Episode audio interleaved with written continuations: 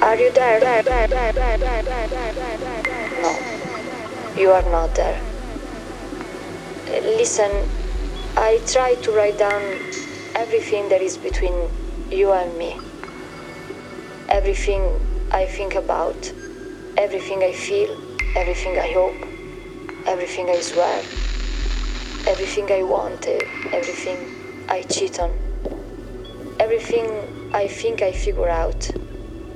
Everything that I know I not understood and in any case everything that.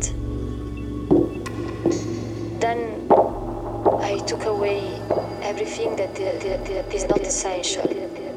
Everything that is frightening that is uh, insincere. Everything that is not true. Everything that